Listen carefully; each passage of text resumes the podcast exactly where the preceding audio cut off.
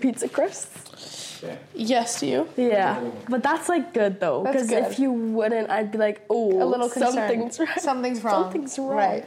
Last night, for the very first time, you didn't even try to call. Oh, I, I won't lie, I thought I might die. I couldn't even sleep at all. Hey guys, and welcome back to It's Out, your music podcast. I'm here with the wonderful Tate. Hello. We're back, and uh, you're on tour, Yes. which is so exciting. We're in Munich right now. We're chilling in a blue room. it's great. Perfect.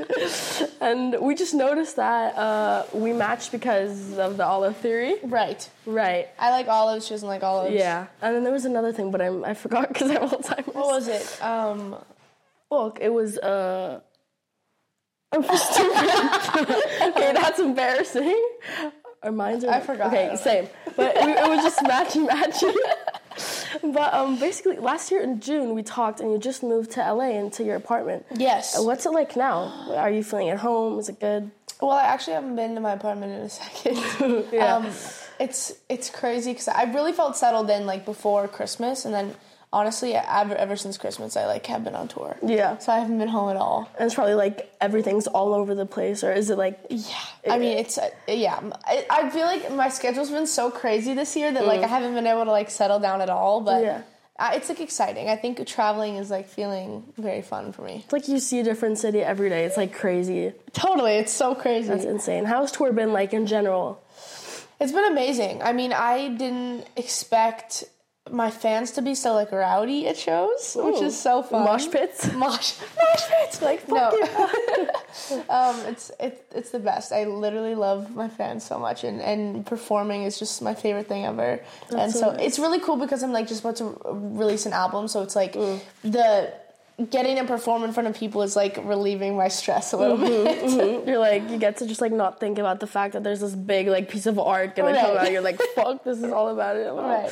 Yeah. Wait. So, um, for you, what keeps you sane when you're here? Is there like one thing that you always have with you or you have to do uh, when you're on tour? Mm. I have to always call my mom. I literally call her. I like, can relate. Yes. I call her like 13 times a day. Oh. Like so many times. Like I every decision Yeah. I'm like, "Mom, what do you Same, think?" Literally. She's like my confirmation on anything. Yeah. So I always like check check with her. And if, if I haven't like talked to her in a second, I I feel like I'm going crazy. Yeah, something's missing. You're like, what the fuck? I, I made this decision. Like, what do I eat? And I was like, she's not there. She's not here to confirm it. yeah. Today's Mother's Day. Is like, have you I know. called her yet? Uh, yeah, she's here. Oh, she's here. Well, that's great. Yeah. So she's uh, has she been on tour the whole time? Or? No, she's just here for like the few German cities because we're like I- my half my family's German, so Ew. we're like visiting them and stuff. Do so. you know any German? I know um ich heiße Tate. I know Mm-hmm. Right. haben Sie glutenfrei essen? Are you gluten free? Well, I eat gluten all the time. yeah, same. but, One's like, gluten free when I, it's so I know. After I you're love like- bread. I love bread. I like pasta. So good. Holy shit! Can never give it up. right. No. So, um, what's your like favorite snack except for like gluten free things like on tour? Um, we eat a lot of like fruit and popcorn. Popcorn. We That's so popcorn Oh, random. All the time. It's always around like on tracing the outline of our bus. It's just like popcorn. Right, because like kernels. you can see popcorn all the time. Like you ate this and it's like everywhere. That's crazy. Yeah. What do you do on off days? Like off Mm. days take the time off. honestly, we don't have that many off days because usually when I'm doing an off day, I have like press. So we haven't. Yo, so so we haven't really like had an off day yet. But if I think we have one in Venice, we're gonna like go around on boats and go for dinner and just make it a cute day. Hell yeah, Venice. Ooh, they have like the boats in the canals, and then Oh, it's gonna be so romantic. so excited. Oh my god, that's so cool. I'm like, I'm like hyped for you. I know I'm so excited. um, when you like, th- there's one thing that I heard, which is I- I'm not sure if I'm right, but one of your you have backup dancers, obviously, because you make amazing choreographies with your singing. Thank you. Which like you told me you like jump on a trampoline at home to like get your like yes. thing going so that you can actually sing while dancing. The stamina of singing and dancing at the same time. It's like if you were to like run up a, a hill and like have to be like talking to someone the whole time. Like it's just like That's not. That's insane. it's so hard. And Yeah. every single show, I literally by the time that she's all I want to be comes on, and I have to like jump the whole time. I'm like, "Ah!" yeah, I yeah. can't breathe. It's and so people are hot. sitting on their couch, like judging, like, "Is that no?" And they're like, I'm try like, and sing Oh, "Girl." and dance at the same time. No, you have to like you have to Yeah. like I've tried running on the treadmill, but I literally can't run. I'm so bad. But I hate jumping- running. I'm like I literally It's the can't worst thing ever. Run. But jumping on a trampoline works. okay, that's good. Yeah. Is one of your dancers? His name is I don't know if it was Drew. Was it Drew? no Finley?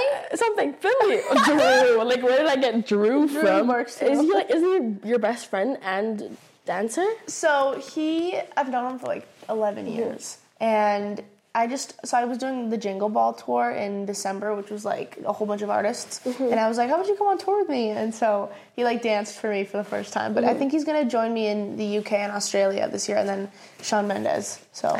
That's so exciting. Oh my Yeah. god. What was your like initial reaction when you heard it like the first time where you were like I think that might happen? Oh, I mean, I get really superstitious, so I'm like, I don't want to jinx anything. Yeah. I don't, so I literally didn't tell anyone for like forever. Like, did 'cause not. What if it doesn't work out? what if it doesn't work out? Then it's so awkward. Yeah. So That's literally what happened to me.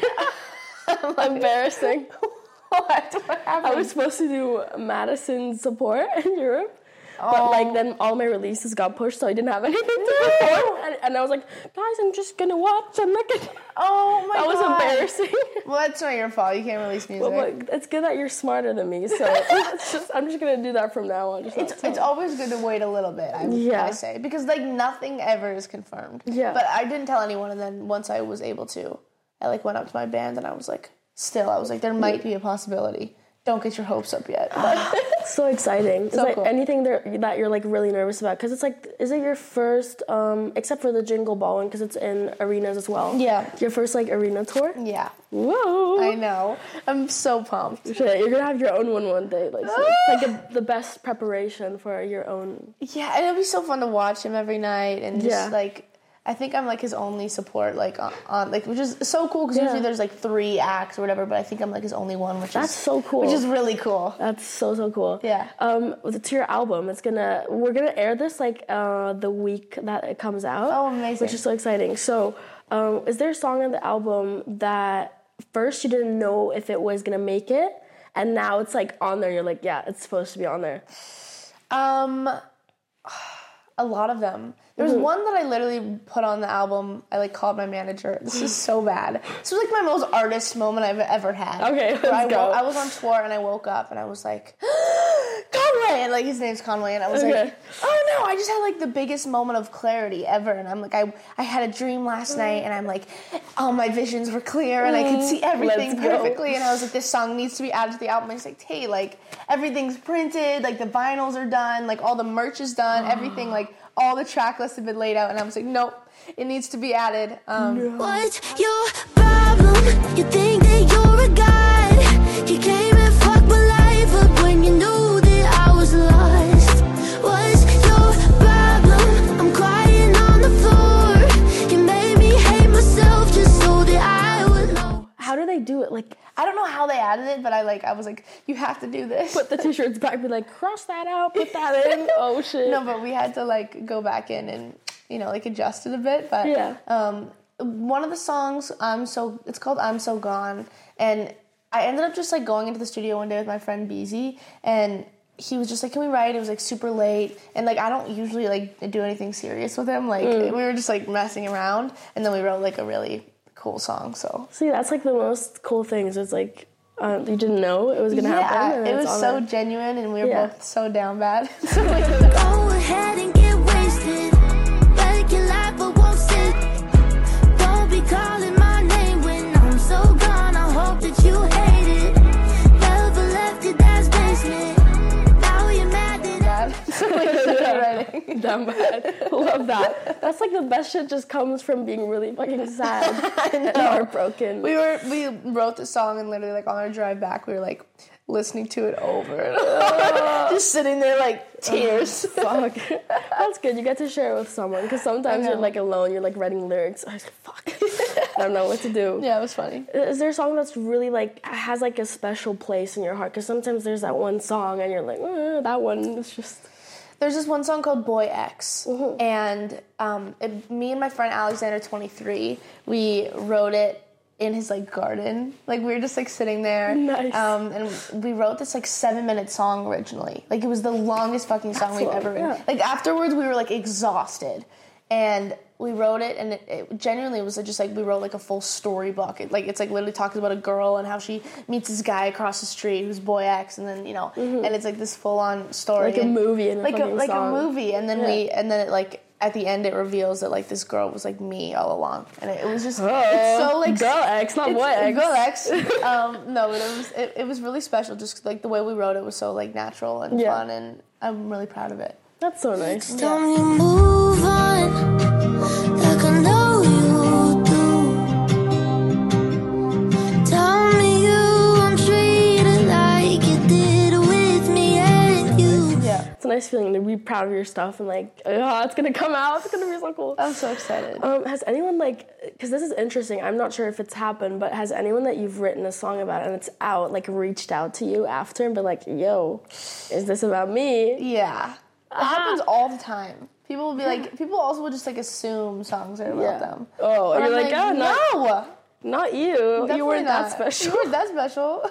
Imagine. no, but I feel like I would never tell anyone. Even if even if it was like a good song, I would like never tell them if it was about them or not. Right, right. I wouldn't tell anyone either. That would be No. so weird. So weird. Because it's your inner, inner thoughts. Right? I'm like, you don't need to know that. Yeah.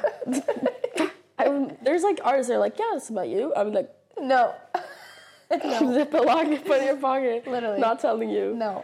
Good. Okay, we're on the same page. um, how long have you like worked on the album? Is there like old demos on it? I- Is it like a mixture or is it just like you, okay, I'm gonna work on the album now, it's gonna take a few months and then we're done? I mean, so when I first did my first like, so I have like a journal, and it Oh, nice. was from the first day that I was like, this is what my album is gonna be, and it was like Tate McRae album. I don't know the name yet, Mm-hmm. and I had like I was like probably like twelve tracks or something, and I wrote down all the songs that I were like potential songs, Mm-hmm. and like then I f- you flip through the pages, and then like months go by, and every single song changes. Yeah, Like, you literally see like They're like that's staying, they're crazy. staying, they're staying, and then all of them are Yeah. are switched, and I like rewrote a million different songs. That's crazy. Yeah, it's cool to look back on though. Yeah. Yeah. So your friends and family, like, do you play them your demos? You're like, should I put this in there, or just you? I mean, honestly, the thing is, is that like if you play it for friends, everyone has a different opinion on songs. Yeah. Like it's so hard to. Like my mom, I remember when I first played her, "You Broke Me" first. She was like, "You gotta stop writing about boys," and then like didn't react to the song, like nothing. And I was like, "Oh, okay, whatever." Like Yeah. this song is nothing. yeah. and Imagine then- you scrap the song. Right. And Yeah. I'm like, I think it's Shit. cool, but if I would have taken her opinion too close to heart and been Yeah. like, oh, I need to stop writing about boys, the song would have probably Imagine never you just came stop. You're like, okay, out. Okay. time to talk about girls or uh, I don't know. no, but I think that's the thing is like so many of my friends will even like tell me, oh, I don't like that song, and then it comes out and they're like, oh yeah, that was my favorite song. And Right I'm when like, it's out, it's like the no, effect. Yeah, it's like you Yeah. just you never know it, so you gotta like tr- trust your gut. I think. True. That's like, good advice because sometimes you just like show everyone. You're like, what do they think? I don't know what the fuck's happening. And everyone thinks d- differently. Yeah. I never had one song that was more liked than the other. True. Well, that's crazy. Yeah. Good to know. Yeah. when your album comes out, do you are you good at like keeping that momentum of okay, my album just came out and I can per- I need to perform it every day, everywhere, some radio shows everywhere, or it- for you is it like I've heard this for months now, now it's out, and now you're like, shit, I have heard these songs like way too many times. yeah, But I it'll be different like when you have to like put into a live performance it like reignites like the spark. Like it's Yeah. like it's like so so much more fun because the back you go back to the place where you like wrote the song from and you like feel it way more. true, which because is you're cool. like in the performance and then everything comes back up. yeah. Yeah. Does it make it harder for you to process stuff or? Yeah, I mean, I I get like so emotional when I'm performing some songs when they're like too real. Yeah. I'm like, this is not good. I'm back where I started. I What can't the do fuck? this. I can't do this. yeah. Oh my god. Well, um, last question. Okay. Um, if you could add two songs to, we have this playlist. Which two songs would you add? What playlist? Um, it's the It's Out playlist, and a lot of people on Spotify listen to it. I don't know why, but it's full of songs. okay, Um, like yeah. songs I'm listening to right Yeah, now. like basically, it could be one could be your own song, the other song could be whatever. okay. Is this when my album's out? Yep. Okay. So add. Okay, wait. Add Ad? You're like, Siri? Ad? Siri. Add. Um. Wait. A. Add Dua Lipa by Jack Harlow. Oh. It's a good song. Okay. And then True. Two. Add. Um. I'm so gone by me. Nice. Yeah. Hell yeah.